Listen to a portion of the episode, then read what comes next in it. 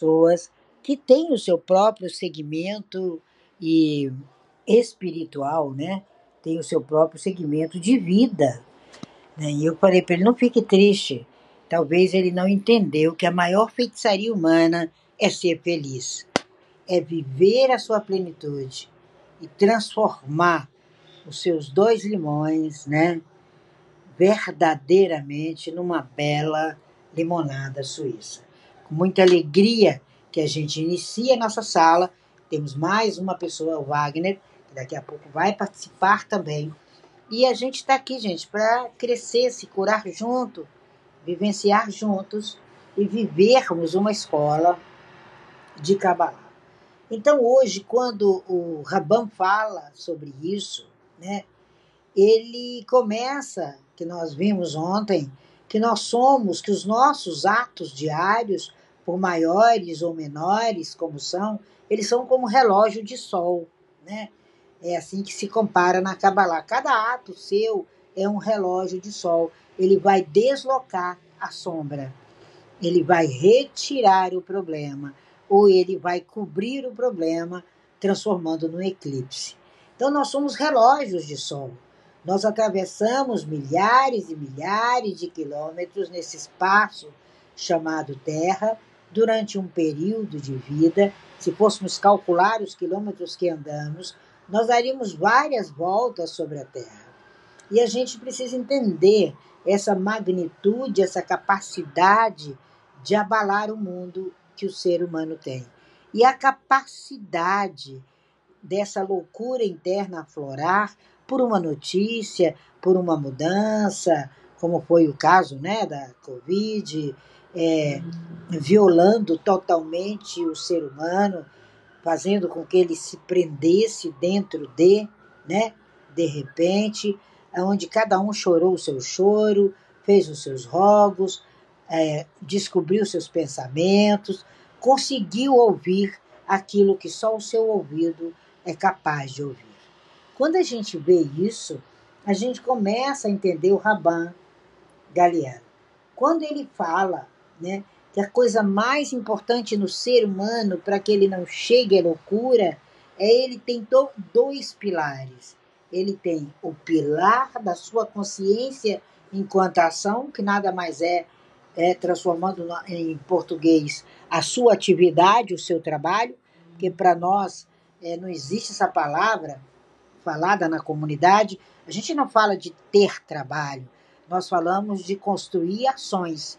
Nós vivemos novas ações a todo tempo, a todo momento. É assim que o cabalista fala, é assim que a gente vê. Quando você fala em ação, você muda completamente o poder mental daquele trabalho exaustivo para uma ação prazerosa. O ser humano tem que ter ação e ele tem que ter uma convicção que você pode chamá-la de religião, chamá-la de estado espiritual, chamá-la da forma que você quiser. Esses dois pilares determinam todo o seu processo contra essa loucura que vocês que eu vi aí, coloquei interna entre aspas, porque essa loucura ela é de fora para dentro. Ela não se aloja no ser humano. Nós a captamos pelas informações, pelo processo, pelo meio, por onde vivenciamos. Nós não podemos, né? Nós temos comportamentos, é tão interessante, né, na escola de Kabbalah que a gente vê, né? As crianças quando começam com 9 anos e tal, a frequentar, elas começam, levam seus cadernos e levam agora os seus tablets de última geração e vão cada um mais alinhado do que o outro. É muito bonito a gente ver isso. E eu falo, nossa, a gente aprende quando nasce que nós somos reis e rainhas.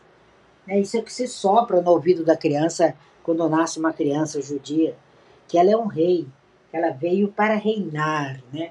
E o rei se veste muito bem. E as crianças se preocupam até com isso. E às vezes você, nessa loucura interna humana, você não arruma essa casa interna e muito menos a externa. Então nós precisamos entender que a maneira mais adequada, a maneira mais oportuna de sairmos e não lotarmos os consultórios dos psiquiatras, que eles precisam sim trabalhar, são profissionais maravilhosos.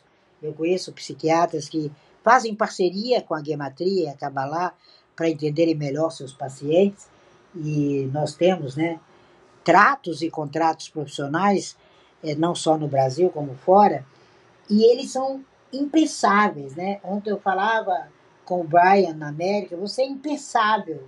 Né? O seu estudo, ele fala, Tina, essa questão, né? falávamos dessa sala de hoje, e eu falei, a pessoa precisa ter uma ocupação útil, produtiva e um reforço interno, para que ela não entre nisso.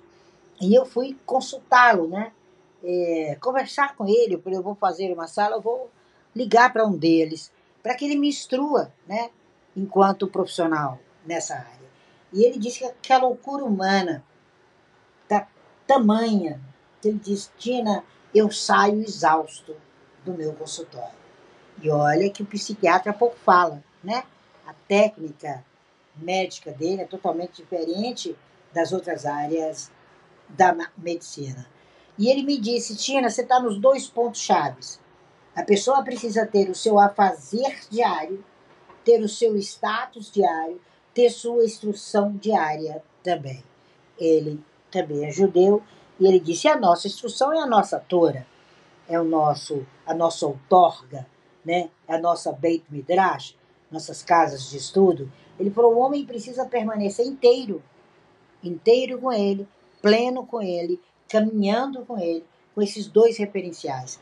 Quando ele encontra isso, ele não vai ter mais pesos e medidas, ele se torna um grande mercador de sua própria história. Eu achei muito interessante o posicionamento do Brian e ele que me citou quais eram os artigos que eu deveria ler, né, ali da não só que eu falei para ele da França e do que tinha na América, que ele mora na América, e ali ele me falava, o ser humano precisa entender que se ele der 99 centímetros no lugar de um metro quando ele estiver vendendo, ele roubou. E se ele cobrar menos do que o preço justo, ele está enganando a si mesmo. Ah! Olha que linha tênue. Anne e Wagner, ele compara a loucura humana. Eu achei fenomenal, por isso que eu te acho tão especial. Ele disse: Você imagina se uma pessoa vem à sua loja, e você tem uma quantidade de mercadoria para aquele cliente e uma soma de dinheiro que você precisa para comprar mais mercadorias, aí você dá 99 centímetros em vez de um metro. Você está roubando. Agora, se você cobrar menos do que o preço justo, você está enganando a si mesmo. Ele falou assim a mente humana. Ela vive roubando, enganando, e as pessoas não sabem que precisa ter essa ponte essa ponte tão necessária, que é nós caminharmos com objetividade, caminharmos com deveres, caminharmos com obrigações, com organização de vida. Quando isso acontece, quando a gente tem esse trabalho produtivo, essa organização de vida produtiva, essa ação, né? Que em hebraico a gente não gosta de usar o nome trabalho, e sim ação você tem um processo significativo. Você não precisa de válvulas de escape. A sua energia basta. Os seus estudos são relevantes. A sua observância mais ainda. Você não é um corpo, sabe? Não é um corpo de água bloqueado. Nós temos 75% de água. Nós juntamos espumas, juntamos rejeitos, juntamos sedimentos internos. E a gente precisa abandonar isso. A gente tem que ter força para enfrentar um único dia difícil. Um único. E essa força, ela vem nesse equilíbrio entre a sua ação, o seu poder de ação diário. Você tem que produzir qualquer atividade. Qualquer. Pode ser produzir bolos para oferecer para as pessoas à sua volta. Pode ser produzir situações pode ser produzir livros. Você tem que ter objetivos. Quando a gente começa a entender isso, a gente não está mais vazio. A gente não é um poço vazio. A gente é um poço com água. Nós não somos superficiais. Nós não podemos misturar determinadas coisas e, e transformar essa água em espuma sem utilidade. Transformar a sua cultura em rejeito. Transformar a sua vida em algo tão sedimentado, tão incrustado, mas tão vazio. O pensamento do, da sala de hoje é um pensamento profundo. Quando você, esva, você esvazia um poço, ele fica cheio de tudo que está lá embaixo dele. Pedregulho, serpentes, coisas que não têm utilidade. Assim é a mente. Quando ela está vazia, ela se converte num poço de serpentes. Tem um ditado e diz que fala isso. A natureza humana não pode ser um poço de serpentes. E quando a gente entende essa natureza, ela rejeita o vácuo. As criaturas naturais, elas precisam se ocupar. O estômago, ele não consegue se alimentar do seu próprio suco gástrico. E nem a mente funciona com seus fantasmas psíquicos de jeito nenhum. Tudo isso são objetivos e valores que estão em você e você não pode mais deixar de se libertar desse calabouço que é a mente humana. É muito importante nós entendermos isso. É muito importante os seus valores sólidos que você passa para os seus mentorandos, as suas bênçãos, as suas paixões, onde você assume o poder de ser o que veio para ser. E nada mais do que feliz. Se você estiver engajado numa insistência significativa e plena de objetivos, você não esquecerá nem um segundo de limpar as verdadeiras limitações. Quando você tiver um senso de segurança, de autorrealização em suas atividades, em seus valores, em seus propósitos, nós não ficaremos por aí mais latindo e encontrando defeito em tudo. O latido é um atributo animal e buscar defeitos é um atributo do mecânico, porque o ser humano ele não tem defeito, ele tem desafios. A gente pode até protestar, mas você precisa ter argumentos, você precisa ter assuntos, você precisa entender de maneira não enfadonha o que a gente chama de impossível. Quando você começa a entender os significados da sua palavra, os significados da sua frequência, o significado das suas ações, aí não tem imersão em loucura interna. Não há permissão disso. Ninguém invade suas mentes. Quando você está imerso no seu eu, você não permite nem que pensamentos que não são relevantes invadam a sua mente. Quanto mais a loucura expressada de fora para dentro, que a maioria das pessoas pensam que é de dentro para fora. Então a gente precisa recitar a nossa vida. A vida é um momento onde você recita uma poesia. A vida é um tempo onde você faz os seus bons negócios.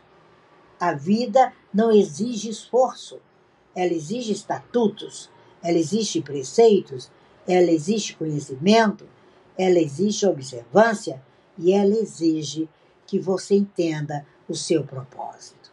Quando você observa isso, você não precisa de lei, você não precisa de mitzvot, de uma forma mecânica, de uma forma real, você começa de uma forma tenaz, eu posso dizer, estudar e compreender e dominar tudo de dentro para fora.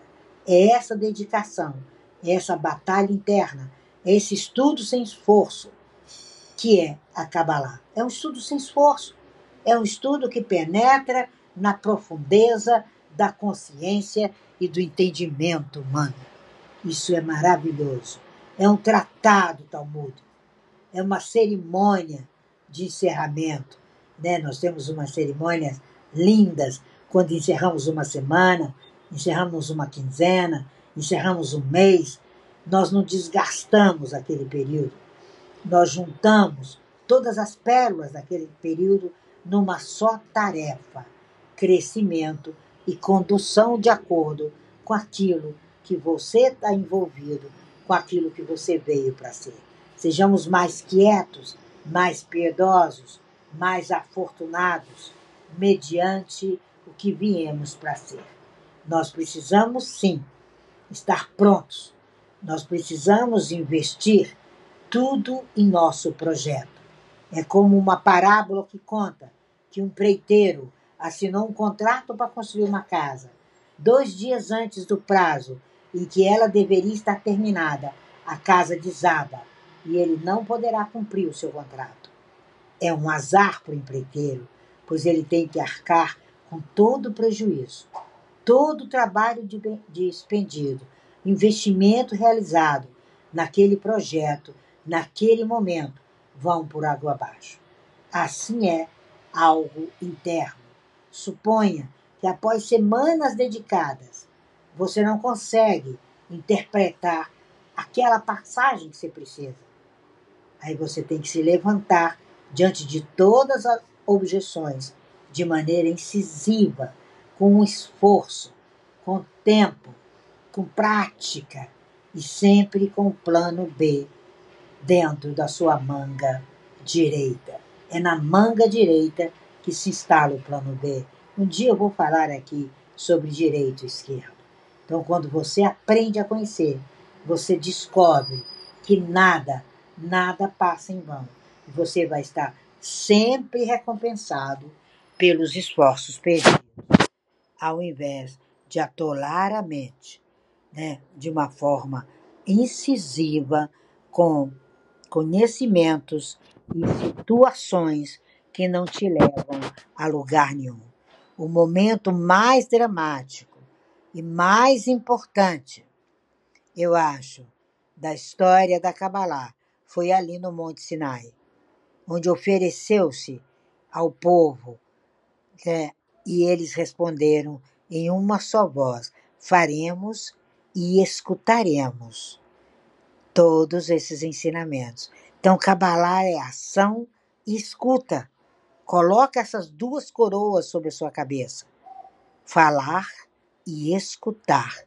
E com certeza você transformará seu dia de hoje numa Misná, num programa duplo de atividades maravilhosas para o seu dia a dia.